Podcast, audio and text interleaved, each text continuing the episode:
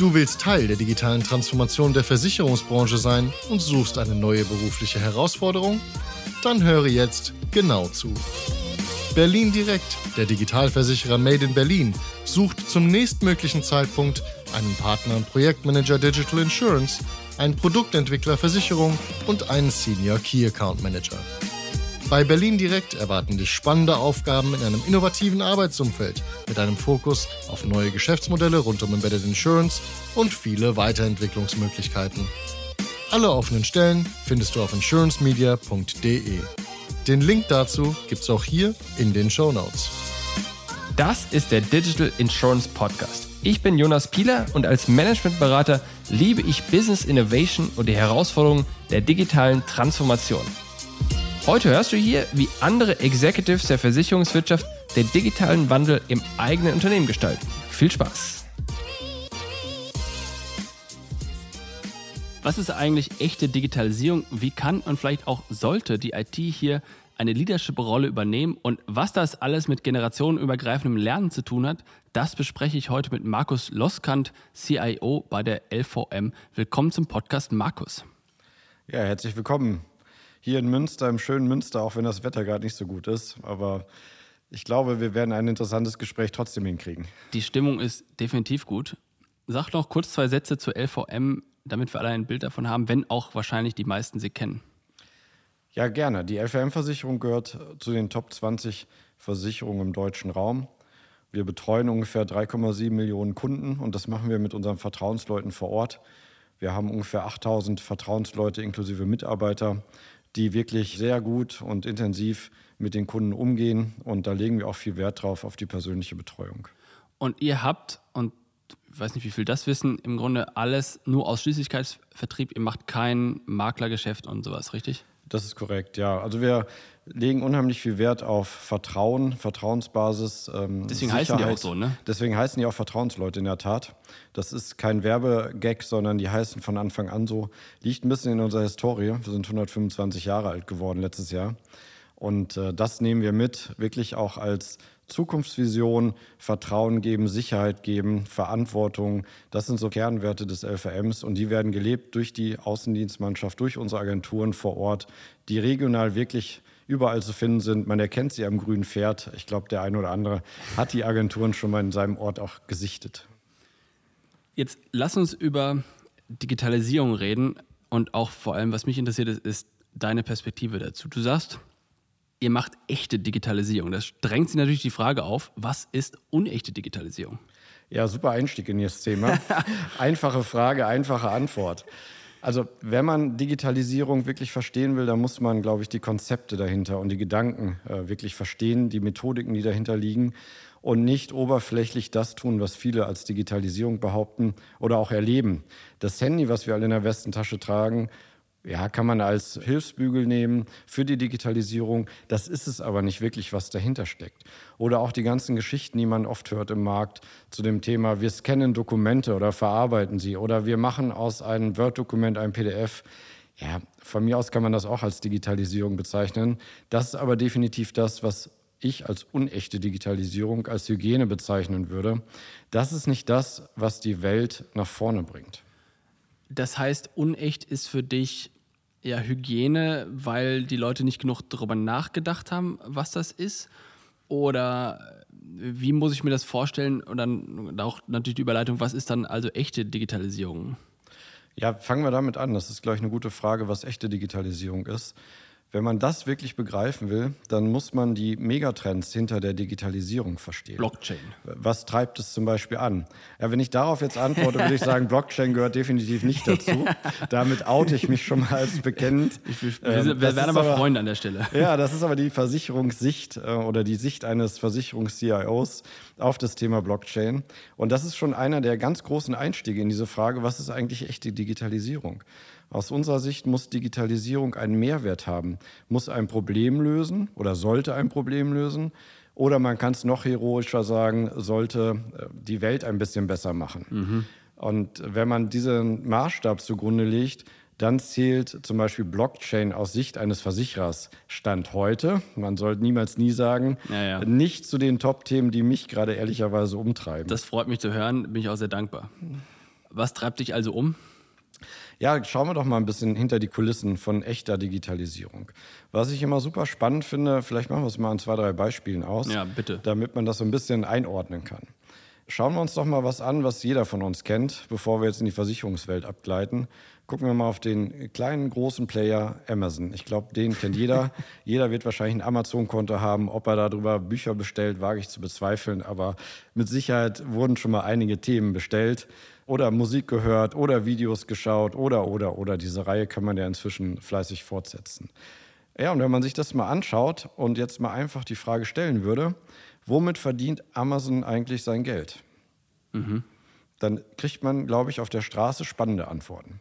Das ist ein Online-Shop, Ja. das ist ein Buchladen, ich kann da alles bestellen, bestelle meine Elektronik darüber, was auch immer. Damit verdienen die aber kein Geld. Wenn man Digitalisierung verstehen will, muss man ein bisschen tiefer schauen. Und das kann man ganz gut an der Zahl festmachen. Alles, was Amazon im Moment mit seiner AWS, also mit seiner Cloud-Lösung macht, dient 10% zur Umsatzsteigerung. Das heißt, 10% des Umsatzes ungefähr, jetzt plus minus, kommen aus dem wirklich AWS-Geschäft, aus dem Cloud-Geschäft. Kurz vielleicht mal erklären, was das ist. Das heißt, Amazon hat ja eigentlich zigtausend Rechenzentren Ja. um, die Welt und irgendwann haben sie sich gedacht, wie können wir die Dinger noch besser auslasten? Genau. Und dann kamen sie auf die Idee, das Ding zu vermieten und jetzt mietet irgendwie die halbe Welt bei Amazon Server und bei, inzwischen bei Google und Microsoft auch. Genau. Und wenn man sich jetzt die Relation anschaut, nur 10% des Umsatzes kommt aus diesem neuen Digitalisierungsgebiet. Und jetzt kann man ja mal die Frage stellen, was ist der Anteil am Profit, also am Ich Gewinn? wollte gerade sagen, weil äh, wenn du natürlich Produkte verkaufst, hast du einen ganz anderen Umsatz, Genau. Außenumsatz als jetzt. Aber damit wird nicht viel verdient. Ja, ja. Und jetzt muss man die Relation sehen, 70 Prozent ungefähr des Gewinns stammen aus den 10 Prozent des AWS-Umsatzes. Das ist eins, was man verstehen muss bei Digitalisierung. Das heißt, man muss es schaffen, die Grenzkosten nahe Null zu halten und man muss es extrem schaffen, das Thema ja, was wir jetzt alle durch Corona leider kennen, exponentielle Steigerung, was das heißt. Wenn man das in den Griff kriegt, dann kriegt man genau diese Art Relation hin. Das ist eins dieser Grundkonzepte, wenn ich über echte Digitalisierung rede. Ja, Moment, lass uns das mal auseinandernehmen. Also ich meine, der Grund, warum die Margen im quasi E-Commerce und grundsätzlich Handel so gering sind, ist, weil halt der Außenumsatz natürlich so irrsinnig groß ist und natürlich die Leistung ziemlich vergleichbar, ähm, austauschbar ist. Also ob Ja. ich jetzt das Buch, insbesondere in Deutschland, wenn ich das Buch links oder rechts kaufe, zahle ich ja sogar noch das Gleiche. Und jetzt sind wir bei dem Thema Cloud und Cloud Computing und quasi das Vermieten von bestehenden Cloud-Ressourcen und vor allem ja auch nicht das Vermieten, sondern im Grunde das, das Programmierbar machen von Servern. Also ich meine, vorher musste ich den Server ins Rechenzentrum reintragen, das trägt heute auch immer noch einer rein. Aber ich als Kunde eines Rechenzentrums Dienstleisters kann jetzt quasi mit einem API-Call oder irgendeinem Klick von Maus, kann ich da den Rechner, den irgendwann mal jemand da reingetragen hat, irgendwie anmachen. Also das heißt, ich baue noch nicht mal mein Rechenzentrum, ich konfiguriere es nur noch. Aber der Punkt ist, ich würde jetzt mal argumentieren, und das kann man da irgendwie drüber nach, lang drüber nachdenken. Wir können mal darüber nachdenken, wie viel Commodity das ist und wie viel das nicht ist. Aber ich glaube auch, dass der Grund, warum da so eine hohe Marge dahinter ist, ist, weil es halt weniger Anbieter gibt, die dort was machen können. Und weil die halt mit Amazon ziemlich weit vorne dabei sind und ein gutes Produkt haben. Das heißt, die Marge geht ja auch hoch, wenn du ein gutes Produkt hast. Insofern hilft mir nochmal zu verstehen, wie du da die Technologie da drin siehst, dass die dieser Profit-Treiber ist. Also Telefon und Strom ist ja auch, ja, Strom vielleicht weniger, aber Telefon ist ja auch Commodity und Technologie und das ist, da ist die Marge anders. Das stimmt. Also das war das, was ich eben so mit einem Nebensatz erwähnt habe. Was man schaffen muss oder was das muss, wenn man in der Digitalisierung, in der digitalen Welt äh, genau diese Relationen heben möchte, ist genau, dass man die Grenzkosten nahe an Null bringt. Das heißt, dadurch, dass eben diese großen Rechenzentren verfügbar waren, dass die dort standen, ist es am Ende äh, des Tages egal, ob ich noch einen Kunden dazuschalte oder nicht, weil ich diese Infrastruktur sowieso beherrsche. Das heißt, die Einzelmarge, und das ist mit ein Treiber in der Digitalisierung, die Einzelmarge ist ziemlich bodennah. Und das zeigt halt, dass ich mit nur ein, zwei Prozent oder Euro quasi Aufschlag oder US-Dollar, was auch immer, eine unheimliche Skalierung hinkriege. Das war die zweite Facette, die ich gesagt habe, das exponentielle Wachstum. Das heißt, die ursprünglichen, herkömmlichen Geschäftsmodelle gehen davon aus, dass ich sozusagen einen größeren Umsatz brauche, um eine Marge zu erwirtschaften, also eine größere Stückkosten umlegen muss. Die digitalen Geschäftsmodelle gehen oft davon aus, dass ich das über Skalierung hebe. Das heißt, mir reicht ein Cent auf Deutsch. Ja, man kann es ja mal einfach vergleichen, auch wenn jetzt äh, WhatsApp kostenlos ist im Moment. Einfach mal überlegen, wie viele Milliarden von Nachrichten gehen jede Sekunde über WhatsApp rüber.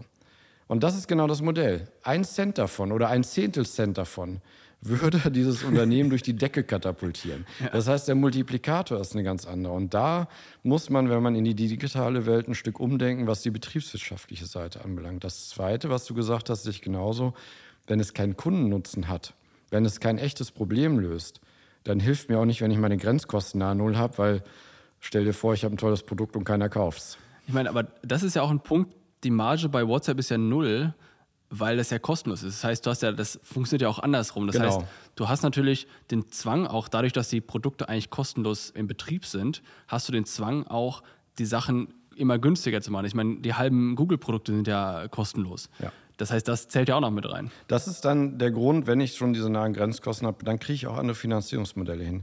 Dann kriege ich Modelle hin über Daten. Äh, man gibt ja diesen berühmten Satz, ne, dass das nächste Öl sind Daten mhm. oder das nächste Gold oder also gibt verschiedene Formulierungen dazu. ich glaube, das ist wertvoll. Ne? Ja, genau, besonders wertvoll. Ähm, also insofern ist das mit Sicherheit eine weitere Facette. Ja, und was man noch sehen muss, wenn man über echte Digitalisierung redet, finde ich es immer total spannend, äh, dass noch mehr Facetten dazukommen. Also es gibt so schöne Mythen auch über Digitalisierung. Und wenn man sich die mal anschaut und die verstanden hat, dann weiß man auch, was echte Digitalisierung bedeuten kann. Nehmen wir mal ein ganz simples Beispiel, das jeder kennt. Oft wird gesagt, digitale Services oder digitales Verhalten können nur die Digital Natives, also die quasi gestern Geborenen oder vorgestern Geborenen, wirklich verstehen und leben und machen. Und ich finde es total spannend, wenn man sich jetzt mal einfach die Liste schaut, egal welche man zieht, von Forbes, von also die größten, wertvollsten Unternehmen dieser Welt. Gibt es ja verschiedene Ansichten. Und jetzt guckt man mal in die Liste rein, wer steht da ganz oben. Nicht überraschend, das sind alles Tech-Konzerne. Das ist jetzt okay. Bei dem Interview war das naheliegend. Und jetzt guckt man sich das mal an. Da steht Microsoft relativ weit oben oder auf den ersten Plätzen. Da steht Apple sehr weit oben. Da steht Amazon, der wohl zitierte, schon sehr weit oben. Und zum Beispiel Google. Die kennt man alle. Jetzt kann man ja mal gucken, wann die gegründet worden sind. Ja. Ob die alle in den 2010ern gegründet worden sind oder vorher. Die Gründungsjahre gehen alle zwischen 1975 und 1990 ungefähr. Und zu dem Zeitalter waren die Gründer nicht null Jahre alt, sondern waren alle 25 bis 30. Das heißt, auch das, diese Mythen, diese, ja, wie soll ich das nennen, diese Abwehrhaltung mit, Menschen von heute sozusagen können Digitalisierung sowieso nicht verstehen. Ja. Das ist eines dieser Mythen, die ich für totalen Quatsch halte. Ja, man muss es halt zulassen und man muss wirklich hinter die Fassaden schauen, so wie wir es gerade diskutieren. Dann hat man auch eine Chance, vernünftige digitale Prozesse der Zukunft zu gestalten. Wenn wir schon bei großen Unternehmen sind, sag mir mal vielleicht kurz deine Meinung. Warum ist jetzt IBM nicht mehr in dieser Liste dabei? Das ist ja auch ein Technologieunternehmen. Ja. Die sind ja gerade wenn ich mir das richtig gesehen habe, sich zu IBM Consulting umbenannt haben und quasi diesen ganzen Großrechnerkram irgendwie da verkauft haben. Die Details kenne ich jetzt auch nicht. Warum sind die nicht mit dabei? Was haben die quasi dann nicht gemacht? IBM ist immer noch ein repräsentabler Anbieter im Markt, der eben Stärken und Schwächen hat. Wenn wir schauen, wo zum Beispiel das Thema künstliche Intelligenz medienwirksam und, und auch ja. in die, in die ähm, Unternehmen gepusht worden ist und das schon vor vier, fünf Jahren. Auf jeden Fall. Ich, ja, ist das ungefähr her. Also man denkt an IBM Watson als Klar. ein Beispiel. Dann hat IBM schon die Nase vorn gehabt, auch in diesem Denken, in diesem digitalen Denken, äh, in dem Thema künstliche Intelligenz, ja, auch in dem Thema, das fand ich total bezeichnend, das fand ich ein super Schachzug. Ich durfte mich damals in New York mit den Entwicklern von Watson, also mit den echten Entwicklern, nicht mit Marketingmenschen unterhalten. Und es war total spannend. Was, was waren das für Leute? Ja, das waren wirklich die Softwareentwickler, die ja, Watson programmiert wie haben. Waren, wie waren, was waren das für Charaktere? Ja, wie, also, alt waren die? Wie, wie, wie der typische New Yorker, den man sich so vorstellt. Ähm, ich sag mal in Jogginghose, Schlabber-T-Shirt, irgendwie um die 30. Durchaus äh, mit vernünftigen Körpern, also nicht die, nicht die äh, Welt von früher mit Pizza und Cola, was überall ja. rumstand, sondern schon Brainies, wie man so schön sagt. Also Menschen, äh, die wirklich eine Vision hatten. Und wenn man sich da anschaut, was hat IBM zum Beispiel damals gemacht als Fälle? Welches Problem wollten die lösen? Die haben nicht KI als KI ist eine tolle Methodik oder eine tolle Wissenschaft gepusht. Was haben die gemacht? Die haben sich Themen rausgegriffen aus dem Gesundheitswesen ganz am Anfang. Also sprich, wie unterstützt man Ärzte? Wie kriegt man Krebsfrüherkennung hin? Äh, wie kann man die ganzen Urteile, und das können Ärzte ja alles gar nicht im Kopf haben, was weltweit jeden Tag an Berichten geschrieben wird, was an Erkenntnissen, das, wie soll das ein Arzt, ein Mensch wissen? Und da haben sie sich drauf gestürzt und gesagt, wenn wir das auswerten könnten, und zum Beispiel die Anamnese von einem Patienten in dieses KI-System spielen könnten.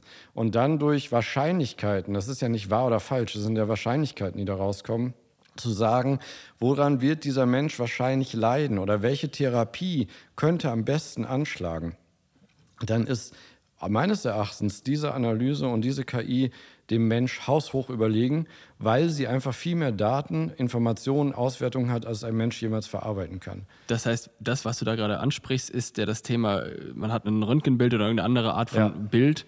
Da lässt man eine Bilderkennung drüber laufen, die jetzt nicht nach Gesichtern sucht, sondern die nach Anomalien sucht. Und die Annahme ist, dass hier eine KI schneller und besser und möglicherweise treffsicherer erkennt, als ein Mensch das tun kann, wenn da irgendetwas vorliegt, was jetzt so nicht sein soll. Genau, und das ist das Faszinierende, nicht nur anhand von Bildern, also Röntgenbildern, MRTs, was es auch immer es gibt in der Medizin, sondern wirklich auch anhand der Beschreibung der Patienten. Aha. Und das finde ich das Spannende. Also wenn ein Patient sagt, ich habe aber jeden zweiten Tag Magenschmerzen, ich habe dieses, ich bin jetzt kein Arzt, deswegen ne, ist das ein bisschen unspezifisch. Aber das fand ich maximal faszinierend als ITler, dass eben nicht nur das Bild äh, zur Basis herangezogen wurde, sondern auch Beschreibungen von Krankheitsbildern, von äh, Symptomen der Patienten. Und das alles in einen Mixer geworfen und dann mit Wahrscheinlichkeiten auch diese Bäume gezeigt. Also da kam da nicht raus, zu 90 Prozent hat er Krebs oder sonst was, sondern es kamen wirklich Bäume heraus, Entscheidungsbäume, auf dessen Basis ein Arzt dann weiter urteilen kann. Also mit 30 Prozent Wahrscheinlichkeit war der in den Tropen und hat eine Tropenkrankheit eingeschleppt. Mit 50 Prozent wahrscheinlich. Das heißt, ein Arzt hatte ein Bild der Möglichkeiten, nicht die Wahrheit, ich meine, ja. die ist eh zweifelhaft, ob es sie gibt, aber sondern ein Bild von, geh doch mal weiter in folgende Richtung. Und das finde ich zum Beispiel bezeichnend, wenn man über echte Digitalisierung redet. Nicht als Ersatz in dem Fall des Menschen, sondern zur Entscheidungsunterstützung, zum ich biete dir was an. Du musst es ja als Mensch nicht akzeptieren. Du kannst ja sagen, ich habe aber mit meinem Sachverstand noch eine ganz andere Idee, die stelle ich mal daneben. Und im Zweifelsfall eine von diesen fünf Ideen ist es am Ende des Tages. Und das kann man jetzt natürlich auch auf Versicherung und Co. Äh, übertragen. Das ist noch ein Grund, wenn man noch eine Facette ansprechen möchte zu dem Thema, was ist echte Digitalisierung? Ja. Ne? Und das ist für mich so, das hört man auch immer wieder. Ja, lass uns kurz ja. einmal, einmal noch kurz einsteigen in das Ding, weil das es ist ja auch so, wenn jetzt Ärzte untereinander, die konsultieren sich ja auch, wenn es um ja. irgendwelche Vorfälle geht, dann ist es ja auch nicht so, dass der eine Arzt jetzt weiß, was das Thema ist, sondern die sagen ja auch, ich glaube, das ist es, der andere sagt, ich glaube, ja. das. Irgendeiner trifft die Entscheidung am Ende. Und was man dann sieht, ist, wie nah eine KI an den Möglichkeiten und auch den Schwächen von Menschen dran ist. Die haben natürlich viel mehr Umfang, wenn es um ähm, quasi Input und Daten geht und Wissen, aber am Ende des Tages sind es, wie du es gerade schon gesagt hast, auch Wahrscheinlichkeiten und ich sage nicht Bauchgefühle, die gibt es bei der KI wahrscheinlich nicht, aber eben diese Wahrscheinlichkeiten, die da rauskommen. Also ja.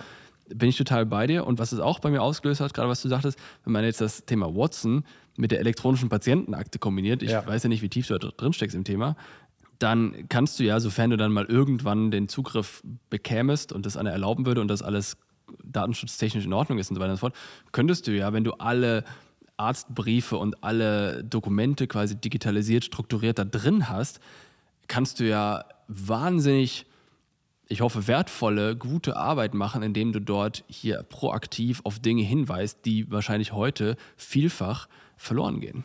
Da bin ich total bei dir und äh, da halte ich auch sehr viel von. Ich glaube, dass wir gerade in der Medizin durch Methoden aus der Computerwissenschaft, aus KI, viel besser sein können, ohne den Menschen auszublenden. Also ich habe so ein Credo auch, oder wir haben es ja als LVM, dass IT und damit auch KI am Ende des Tages die Menschlichkeit fördern kann. Das hört sich ein bisschen schizophren an, aber das ist genau das, was du sagst, dass ich eben mehr Zeit habe, um Mensch zu sein, um menschlich zu sein. Ob ich das als Arzt mache, als Versicherung, spielt keine Rolle. Aber um die Menschlichkeit zu haben, um mit Menschen umzugehen, auf die zuzugehen, weil ich nicht ganz so viel Zeit brauche, um zum Beispiel die richtigen Pfade, die richtigen Wahrscheinlichkeiten, die richtigen Empfehlungen äh, rauszuarbeiten. Da glaube ich ganz fest dran. Und in der Medizin oder du hast jetzt E-Health angesprochen und elektronische Patientenakte, die ja gerade am Entstehen ist. Das ist übrigens auch ein Grund, warum ich momentan zum jetzigen Zeitpunkt maximal enttäuscht bin von dieser elektronischen Interessant, erzähl das. Mhm. Weil ich glaube, dass dieses Ding mega Potenzial hat, genau in dem Bild, das du gerade gezeichnet hast.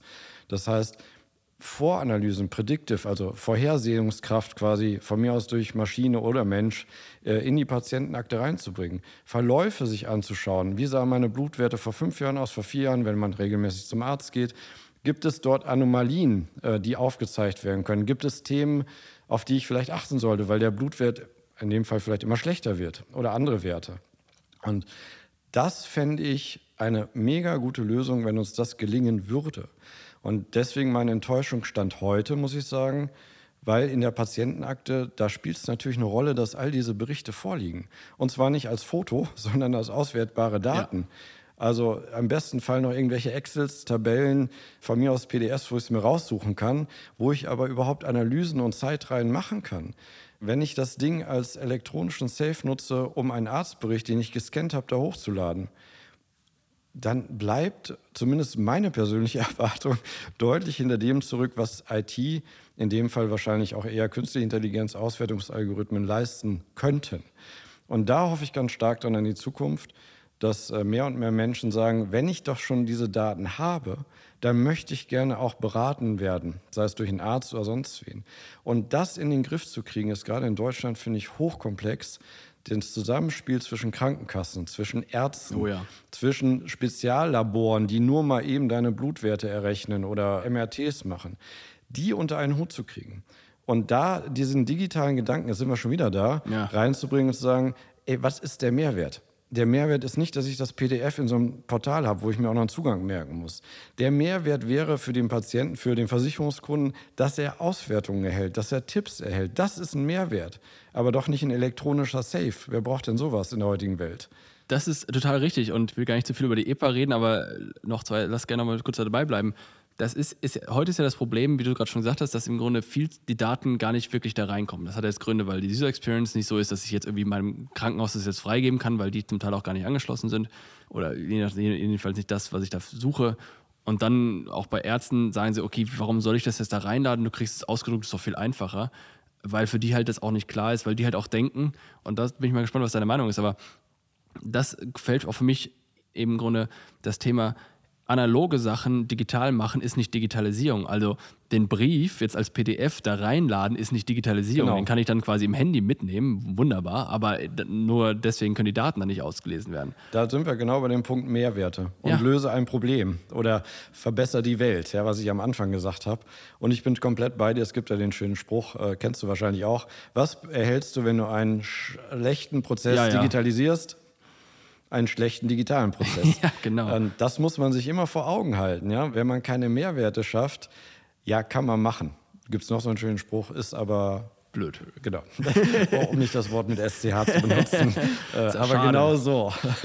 aber das heißt, um wieder zurückzukommen zu dem Thema, wo abgebogen sind, Technologie und quasi Grenzkosten und all das. Das heißt, das Versicherungsgeschäft ist ja, und da sag mir, wie das wirklich ist, ist ja eigentlich auch ein Geschäft, wo die Grenzkosten mal null sind oder gering sind, weil ob du jetzt ein oder zwei Policen hast, ist ja in der Mathematik dahinter ja eigentlich egal. Du hast ja nichts, was du verschicken musst und so weiter und so fort.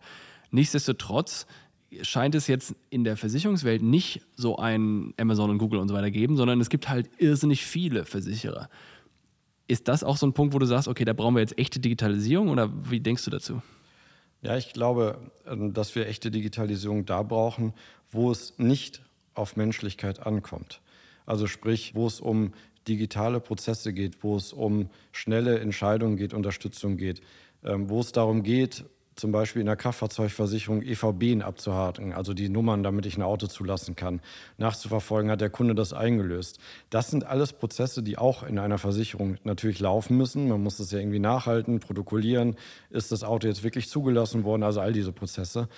Das einen Menschen machen zu lassen, ist aber mit den heutigen Mitteln, die wir haben, vielleicht gar nicht notwendig. Und es ist auch kein Mehrwert da drin für den Kunden. Sowas in die Dunkelverarbeitung, in die KI, in die, wir müssen ja nicht nur auf KI bleiben, ja, ja. also in die, in die Programmierung, in die IT zu bringen, halte ich für mehr als sinnvoll, weil es beschleunigt die Prozesse, es ist zum Kundennutzen da und es bedarf an der Stelle wirklich keiner Menschlichkeit. Das An ist schön für Fall, die Menschen, die es heute machen. Was, was machen die dann morgen? ja, also ich glaube schon, dass wir als Versicherungswirtschaft gerade eine Riesenchance haben. Äh, in der Tat. Wir sind ja so unterwegs, dass wir auch unheimlich viele Mitarbeiter in der gesamten Versicherungsbranche haben, die ihre verdiente Rente anstreben. Das ist ja nicht so, dass hier nur 20-Jährige arbeiten, sondern dass wir den Durchschnitt der Bevölkerung teilweise sogar zwei, drei Jahre plus zum Durchschnitt in Deutschland haben, in den Versicherungskonzernen. Und das ermöglicht uns natürlich, damit auch völlig frei umzugehen. Das heißt, auf der einen Seite wird es nicht so sein, dass die Relation 0 zu 1 ist, also sprich auf Deutsch, dass äh, alles wegautomatisiert wird und man überhaupt keine Menschen mehr braucht. Also auch die, wenn ich jetzt mal trivial nähe sage, auch die äh, Herstellung dieser Lösungen bedarf Menschen. Also IT in dem Fall wird von Menschenhand gemacht. Robotics, KI wird von Menschenhand zumindest gecustomized programmiert.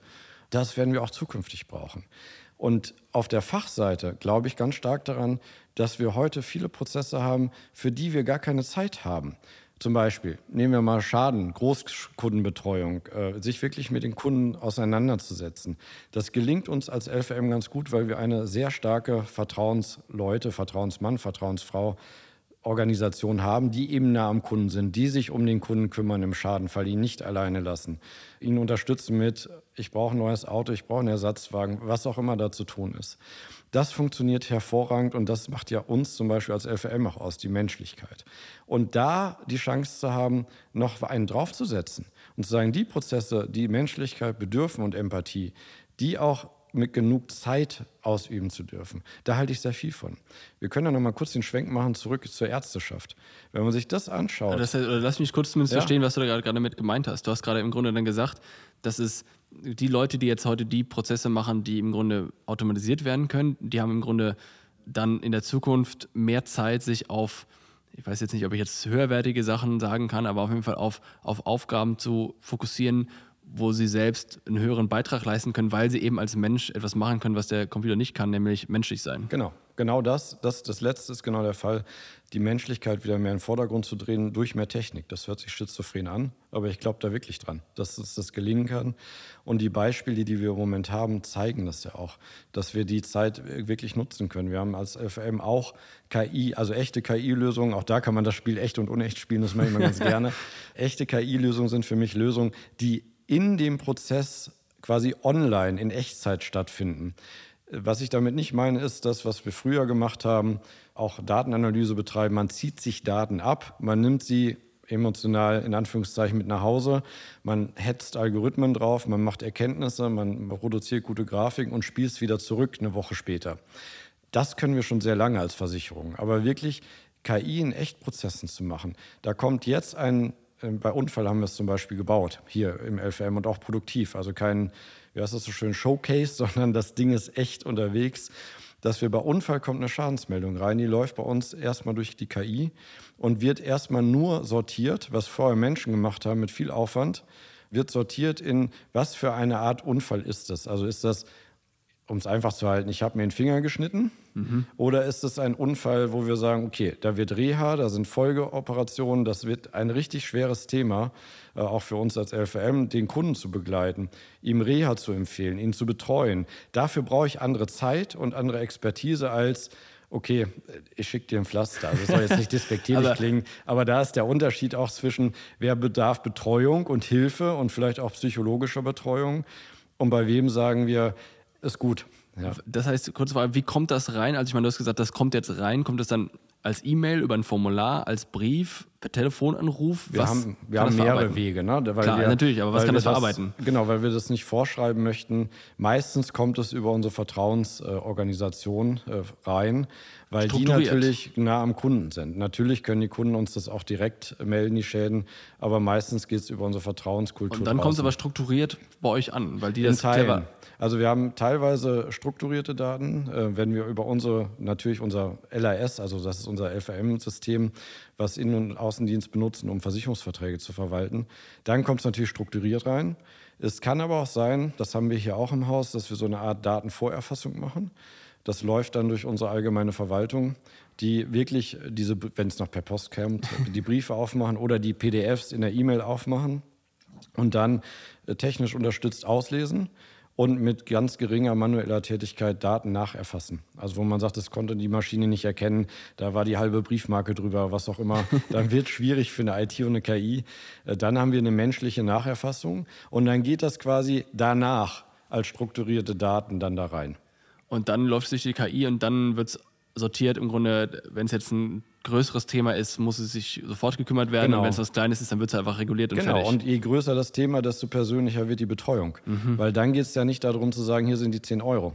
Sondern ja. was der Kunde dann braucht, ist wirklich die Betreuung. Die brauchst du eine Empfehlung für eine Reha-Klinik, brauchst du eine Empfehlung für eine Behandlung. Wie geht es weiter? Also all diese Beratungssachen in dem Fall zu unterstützen und den Menschen nicht alleine zu lassen. Das geht natürlich auch genauso mit Sparten, die wir auch groß haben, wie Kraftfahrt.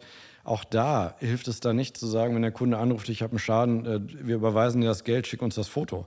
Sondern der steht auf einer Straße, ist vor einem Baum gefahren, hat einen Unfall gehabt, ist vielleicht verletzt. Das heißt, das, was der braucht, ist jemand, der da direkt hinfährt. Also das können wir natürlich nicht vom LVM machen, aber dafür gibt es Einsatzkräfte, wo wir sagen, der Krankenwagen ist schon unterwegs. Der Abschleppwagen ist in zehn Minuten da. Also wer das mal selber erlebt hat, wie, ähm, ich habe das selber leider schon auch gehabt, einen Unfall, wie sehr Auto der Kopf, was, auch im Auto, wie sehr ja. der Kopf beschäftigt ist, irgendwie das zu verarbeiten und man gar nicht an die Trivialitäten denkt, wenn man sie in seinem verunfallten Wagen steht. Ja. Und heilfroh ist, wenn einmal jemand am Telefon sagt, du musst dich um gar nichts ja. kümmern. In einer Viertelstunde ist der Krankenwagen da und der Abschleppwagen. Wir kümmern uns um alles. Wir sagen dir dann auch, in welcher hast, Werkstatt das Auto ist. Hast du dann zuerst deinen Versicherer angerufen, als du einen Unfall hattest und nicht den Krankenwagen? Nee. Ähm, ich habe das gemacht. Echt? Ich war jetzt aber auch nicht todesverletzt. Okay, alles gut. Ich war männlich verletzt. Ja, okay. Was auch mal. Ich, ich fand es echt versus unecht, fände ich interessant. Du hast gerade gesagt, dass du es öfters machst. Aber ich will mal verstehen, das heißt, ist für dich alles, was unecht ist, da haben Leute pauschal gesagt nicht genug nachgedacht. Und wenn man nachdenkt darüber, dann erkennt man eigentlich, was das Echte ist. Ist das sozusagen so ein. Ja, ich glaube, das ist nicht der. Ich würde es eher fokussieren auf, da hat man es sich zu leicht gemacht. Da benutzt man also Buzzwords, vermeintliche Wahrheiten, läuft denen hinterher, alle nicken auch fleißig und sagen, ja, genau. Wenn man dann aber zwei Fragen mehr stellt, weiß man, dass es gar nicht der Fall ist. Und das meine ich eher damit. Also manchmal ist es auch vielleicht das Stück Bequemlichkeit im Kopf, zu sagen, ich mache doch schon Digitalisierung. Und dann fragt man, ja, was machst du denn alles? Ja, ich scanne Seiten ein. Und man sagt, ja, okay, lass uns nochmal von vorne anfangen. Äh, wir haben ein Beispiel auch, was, damit man es vielleicht versteht, was wir auch gemacht haben. Wir haben, als leider das schwere Unglück im Ahrtal war, das hat uns ja alle beschäftigt, längere Zeit, da haben wir wirklich über Nacht, kann man sagen, 44 Stunden, um genau zu sein, hat es gedauert. Ja. Von der, oh Gott, was ist da passiert? Und wirklich auch mit Gefühl mit den Menschen dort und auch äh, mit den Agenturen vor Ort. Also wir hatten auch eigene Agenturen betroffen, die natürlich auch auf einmal kein Ladenlokal mehr hatten. Ich meine, wie alle, die da gewohnt haben. Und wir haben dann über die Unfall, da war es auch Unfallversicherung, die Idee gehabt zu sagen, was wäre denn jetzt, was dem Menschen helfen würde? Also nicht, was kann ich digital tun, sondern der Ursprung war, wie können wir die Welt ein bisschen besser machen, wie können wir den Menschen vor Ort helfen. Neben Spenden, die da hingegangen sind, auch vom LVM, haben wir eines gemacht. Wir haben wirklich innerhalb von 44 Stunden von der ersten Idee, von der ersten fixen Idee, da könnte man noch helfen, bis zum ersten Vertrag oder bis zum ja, Gratisvertrag, muss man sagen, 44 Stunden gebraucht, das haben wir gemacht. Wir haben wirklich über Nacht mit Unfall zusammen, mit Marketing, also eine große Einheit gebildet mit IT, ähm, haben wir eine Landingpage, also eine kleine Homepage gebastelt ja. haben die scharf geschaltet für die Fluthelfer. Ja. Weil alle, die da unten waren, hatten natürlich ein Thema, bin ich überhaupt versichert, wenn ich mir jetzt als Helfer das Bein breche? Und, so. und kriege ich irgendwo Hilfe dafür? Das haben wir über Nacht gebaut, haben ein Unfallpaket geschnürt, was wirklich kein Marketing-Gag war im Sinne von, da ist ja nichts drin, sondern was echte Unfallleistung hatte. Nach 44 Stunden hatten wir den ersten registrierten User, der gesagt hat, ich bin da unten, ich bin Unfallhelfer, ich bin jetzt drei Tage vor Ort. Und dann haben wir den kostenlos eine Unfallversicherung für die Zeit seines Einsatzes im Ahrtal gegeben. Per E-Mail dann zugestellt? Genau, per E-Mail, alles voll digital. Es war auch kein Antragsformular im Sinne von PDF ausfüllen. Es war wirklich auf der Landingpage ein Online-Formulärchen, also ein ganz kleiner, ich, wir müssen ja wenigstens wissen, wie du heißt, wie lange bist du da unten. Aber eben alles Schmuck am Nachthemd wurde weggelassen. Ganz schnelle Hilfe. Das hat sich ein bisschen viral rumgesprochen, wie man so schön sagt. Übrigens da auch exponentiell unter den Fluthelfern, weil die natürlich alles, die, die unterhalten sich ja dann auch mal mit, was hast du gesehen, was hast du erlebt, brauchen psychologische Betreuung. Und wir haben auch äh, einige, ja, dummerweise heißt es da auch Leistungen oder Schadenfälle gehabt, ähm, die wir aber muss man wirklich sagen, gerne bezahlt haben. Da ja. hat keiner rumgezackert und nochmal, ja, war der wirklich, sondern wir haben es wirklich gerne bezahlt als unseren Beitrag neben Spendengelder, die darunter gegangen sind, äh, um den Menschen vor Ort zu helfen. Wie habt ihr es hinbekommen? Ich meine, das größte Problem ist ja in solchen Geschichten immer diese Kette von, okay, irgendeiner hat die Idee, erstmal kennt er dann den richtigen, den er ansprechen muss und dann kann er den überzeugen, das zu machen. Derjenige, der das machen möchte, hat er dann die Ressourcen und auch dann sozusagen formale Genehmigung, das zu machen. Und jetzt hast du ja gerade von IT über Aktoriat und ja. Recht und Marketing und Kommunikation wahrscheinlich gesprochen. Das ist ja dann eine irrsinnige Bandbreite an Ressorts, Kompetenzen, Personen, Fähigkeiten. Wie habt ihr das geschafft, dass das so schnell ging? Ja. Also zum einen, ich will jetzt nicht zu viel ausholen, aber zum einen haben wir hier beim LVM einen Sonderfall, einen sehr positiven, finde ich, dass wir schon lange, auch als es das Wort noch gar nicht gab, agil zusammengearbeitet haben. Also agil jetzt nicht dogmatisch, methodisch gesehen, sondern agil von den Überschriften. Also wir gestalten gemeinsam. Ja. Wir sitzen zusammen an einem runden Tisch und äh, versuchen die Lösungen zu kreieren möglichst schnell. Wir versuchen wirklich die Mehrwerte zu sehen, ne? das Weltverbesserungsgehen ja. ein Stück. Ja? Das hat die LVM hervorragend schon seit Jahrzehnten in sich. Und das ist ja auch echte Agilität.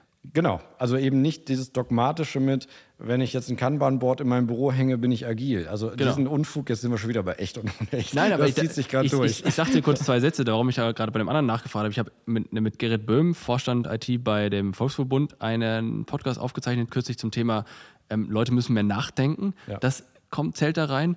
Und ich habe gerade auch einen Podcast, der irgendwie auch Ende Februar, glaube ich, live geht. Oder wenn die Leute es hören, wahrscheinlich live gegangen ist, aber ist wurscht. Wo es auch um echte Agilität geht. Also ja. genau um das Thema, es geht nicht darum zu wissen, wie jetzt hier so ein Kanban-Board heißt ja. und was ein Product Owner ist. Es geht darum, das hast du gerade implizit gesagt, dass man die Werte hat, dass man möchte, dass man seine Kollegen und so weiter mit im Boot hat, mitfragt, mit, mit, mit und so. Also das ist Wunderbar, erzähl bitte weiter. Ja, gerne. ja, wir, wir können ja noch ähm, zum anderen Thema, was, was Nein, aber jetzt mach weiter mit dem, ja? mit dem Thema äh, Flut-Landing-Page ähm, und alles. Ja gut, also die Geschichte war wirklich Oder war die vorbei, die ein, Geschichte? ein Erfolg. Ähm, genau, die ist auch soweit durch. Ach so. Von daher können wir gerne zum nächsten Thema gehen. Ne? Ich hab, wir sind auch bei ähm, 39 Minuten ah, oder sowas. Insofern können wir auch äh, das mehr oder weniger abschließen mit einem Ausblick. Was beschäftigt dich die nächsten zwölf Monate, wie auch immer, was sind die Themen, wo du gerade sagst, okay, daran arbeiten wir, das ist auf der Liste? Ja, wir haben ähm, natürlich mannigfalte Themen, kann man sich vorstellen, Projekte, Prozesse, auch trotz, muss man sagen, Corona. Wir haben den glücklichen Zustand gehabt, dass wir keinerlei Projekte durch die Corona-Zeit stoppen mussten. Das heißt, wir sind mit voller Energie, mit vollem Elan, mit voller Wucht an den Themen geblieben, die wir vorher vorbereitet haben. Wir haben teilweise ein bisschen operative Themen, wir haben aber auch eben natürlich große strategische Themen, die wir jetzt weitertreiben. Wir haben einen großen Themenblock, jetzt gehe ich mal so ein bisschen egoistisch von der IT-Seite aus, was wir tun, äh, gemacht. Wir haben ein Paket, ein Programm, würde man sagen, geschnürt. Eines der größten Investitionen im LVM auch. Das heißt klassischerweise IT-Transformation. Überraschung. Wunderbar. Okay, genau. Obwohl wir schon sehr weit sind, kann man natürlich und muss man auch immer wach sein und sich immer verbessern. Der ne? Stillstand ist da, glaube ich, eher das Ende. Das ist wie eine Rolltreppe, die fährt runter. Wenn du nicht läufst, dann bleibst du stehen. Also wenn du musst laufen. Das ist ein schönes um Bild. Genau so. Wenn du nicht ständig weiter dich bewegst, wirst du irgendwann einen harten Aufschlag haben. Das Bild der Rolltreppe ist neu für mich, aber das ist super. Siehste? Bitte. Ja, perfekt. Dankeschön für das Bild. ja, und in dem großen Programm haben wir dreieinhalb Themen gebündelt. Vielleicht ganz kurz dazu. Das erste Thema war wirklich das Thema äh, kollaborativer neuer Arbeitsplatz. Bevor Corona losging, hatten wir uns mal zusammengeschlossen, äh, auch auf der IT-Seite im Führungskreis, und gesagt, was glauben wir denn, wie so ein Arbeitsplatz 2025 aussieht? Na, aus technischer Sicht natürlich, jetzt nicht der Schreibtisch, sondern ja, technologisch. Was glauben wir denn, wie die Welt aussieht? Wie gesagt, das war ein Jahr vor Corona, ein halbes Jahr davor, da hat noch keiner drüber geredet, ähm, über das Thema. Und da haben wir äh, Visionsbilder gemalt. Vision ist nicht immer was Schlechtes, finde ich. Es kann auch viel Energie geben. Ist ja wichtig. Und haben gesagt, ja, wahrscheinlich wird irgendwas mit mehr Zusammenarbeit da drauf sein. Nennen wir es mal kollaborative Elemente. Wahrscheinlich wird irgendwas da sein, man will nicht mehr unbedingt einen Telefonhörer in der Hand haben, man möchte sich vielleicht sehen. Gerade in der Kultur des LVMs, wo wir eben agil, das Beispiel von eben, sehr gut unterwegs sind, will man sich von Angesicht zu Angesicht sehen. Ähm, wir hatten schon immer als LVM sowas wie Homeoffice-Plätze. Telearbeit hatten wir das hier genannt. So. Und das hat super funktioniert. Und dieses Bild haben wir gemalt. Dann haben wir das Bild gefüttert mit IT. Also sprich, was brauche ich dafür? Wahrscheinlich, wenn ich ehrlich bin, müsste dann jeder Mitarbeiter, wirklich jeder, nicht mehr einen Stand-PC haben, sondern jeder Mitarbeiter zum Beispiel einen Laptop. Wir haben uns für ein Convertible entschieden, also Kombination ja. bekannt zwischen Laptop und äh, Pad-Lösung, sage ich mal. Direkt zum Umklappen und so weiter und so fort. Touchable, also alles, was man so das Herz begehrt. so, das war der Einstieg, haben wir gesagt, dann brauchen wir so eine One-Device-Strategie. Also jeder kriegt das gleiche Gerät, vom Vorstand ne, bis zur Assistentin, bis zur Küche, bis zum Fahrer, ist völlig wurscht. Wir machen ein Modell, äh, Aber damit dann jeder das, das Beste die gleiche der, Chance das, hat. Das Beste dann in der Serie wahrscheinlich vom Hersteller. Auch das, genau. Ja, genau, natürlich. weil sonst ist ja langweilig. Ja, und so eben die Arbeit der Zukunft auch zu nutzen und zu sagen, vielleicht wird die auch nicht mehr überall im Büro stattfinden sondern auch zu Hause, also oder auch in Besprechungsinseln oder oder oder. Dann haben wir das Gerät genommen, haben gesagt, dann jetzt füttern wir es mit Inhalt. Was ist denn kollaborativ? Welche Lösung brauchen wir denn wahrscheinlich für eine Videolösung? Welche Lösung brauchen wir für Dokumentenaustausch? Wollen wir das schon in der Cloud machen? Trauen wir uns das zu oder nicht regulativ? Also technisch ja, aber wir haben ja noch einen Regulator im Genick, äh, da müssen wir ja auch ein paar Sachen acht geben. so, und, und das Bild haben wir gemacht haben es dann durch Vorstand und Aufsichtsrat gebracht, äh, ein Teil der IT-Transformation, also einer davon für Innen- und Außendienst. Für Innendienst hatten wir letztes Jahr das komplett ausgerollt. Das ist hervorragend angekommen für die 4000 Innendienstler. Im Außendienst fangen wir jetzt dieses Jahr an. Das heißt, alle 8000 Agenturen, äh, also Agentur plus Mitarbeiter, äh, kriegen auch diese Ausstattung, sodass wir dann in der Lage sind, auch wieder Technik zu nutzen, um persönlicher zu werden. Ja. Nicht mehr per Telefon, sondern per Videotelefonie. Großschäden, Gewerbethemen, die richtig komplex sind, löst man besser, wenn man sich dabei in die Augen guckt. Und nicht, wenn man diese E-Mail-Weitwurf mit siehe unten, siehe unten, siehe unten. Also das ist mein Albtraum, mein persönlicher. Das habe ich schon noch nie gemocht, dass man Technologie missbraucht, um sich nicht ins Auge zu sehen und zu sagen, ich finde das nicht gut. Okay, ja. das ist eins der großen Themengebiete, was mich beschäftigt oder beschäftigt hat, jetzt für den Außendienst beschäftigt. Aber im Grunde die Themen gehen ja wahrscheinlich ähnlich weiter. Ne? Das wird ja weiterhin relevant sein. Genau. Das Zweite, um es kurz zu halten, ist natürlich, dass wir äh, eine neue IT auf neuesten Architekturen, da sind so Buzzwords wie Always Online, No Batch, also ist für eine Versicherung was Besonderes, ja, wenn ja. alles in Echtzeit läuft und nicht, wir machen das dann heute Abend zwischen 18 und, ne, und so weiter. Äh, solche IT- und Architekturdimensionen haben wir genommen und bauen auf dieser Basis unser neues LAS. Und äh, ja. das ist ein Innen- und Außendienstsystem kombiniert. Das ist also nicht äh, nach Silos gebaut, sondern wirklich als eine Gemeinschaftslösung, um dem Kunden möglichst schnell zu helfen. So.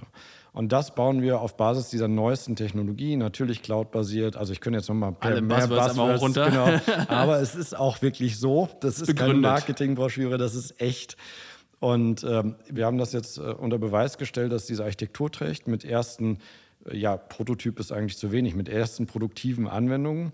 Jetzt in diesem Jahr folgt der nächste große Schritt, das ist unsere Kfz-Anwendung. Wir sind ja nicht ganz äh, unwesentlich im Markt, was Kfz anbelangt. Das ist dieser Schritt dieses Jahr. Noch nicht mit allen Fahrzeugtypen. Es gibt ja von Anhänger über Mopeds ja, ja. und so weiter und so fort. Aber äh, in diesem Jahr folgt die erste Produktivsetzung davon, also auch für eine ganz, ganz große, bedeutende Sparte. Und so bauen wir wirklich eine Anwendungslandschaft, äh, die einen modernen Anstrich hat, die sogar aus meiner Sicht architektonisch moderner ist als einige Kauflösungen am Markt, die vor zwei, drei, vier Jahren äh, sozusagen ja. das Licht der Welt entdeckt haben. Da setzen wir sogar noch eins drauf. Das ist das zweite große Standbein. Faszinierend. Gibt es noch ein drittes? Aber ich meine, wir genau, müssen das Schluss dritte, machen gleich. Das dritte ist schnell, mache ich ganz einfach, weil da möchte ich mir auch nicht in die Karten gucken lassen. Das ja. Security. Ja, da, gut, macht Sinn. Da gibt es vieles, was zu tun ist und vieles, was abzusichern ist. Bevor ich jetzt eine Anleitung für alle Hacker da draußen gebe, lasse ich das lieber. Aber da fühlen wir uns gut unterwegs. Und das dreieinhalbte, um das abzuschließen, ist das Kulturthema gewesen. Das heißt, die Mannschaft erstmal auszurichten im Sinne von, was ist die Vision? Was ist die Strategie in der IT? Wo wollen wir hin? Wie sehen die großen Visionsbilder aus zu den Themen äh, ne, der Gesellschaft wie KI, wie äh, Data Maturity, also Datenvorbereitung, um überhaupt KI zu machen? und, und, und. Das ist das Halbe, was ich immer sage, es sind dreieinhalb Themen da drin versteckt, weil wir davon ausgehen, dass wir den Menschen in den Mittelpunkt gestellt haben, auch die Softwareentwickler, und sagen, egal was wir tun als IT, egal wie die Technologie heißt, sie wird aus unserer Sicht zumindest die nächsten zehn Jahre von Menschenhand gebacht und eingeführt. Und wenn wir die Menschen nicht hinkriegen und die Menschen nicht äh, vernünftig ausbilden, dann werden wir Schiffbruch erleiden. Herzlichen Dank für den Satz, Markus. Es hat mir Freude gemacht. Ja, danke, dass du hier warst. Mir hat es auch sehr viel Spaß gemacht. Das war eine weitere Ausgabe des Digital Insurance Podcast. Wenn dir diese Ausgabe gefallen hat, dann hinterlasse uns deine Meinung bei Apple Podcasts. Und wenn du wissen willst, wie du die Herausforderung der digitalen Transformation in deinem Unternehmen meistern kannst, kontaktiere mich per LinkedIn oder unter pilaco.com.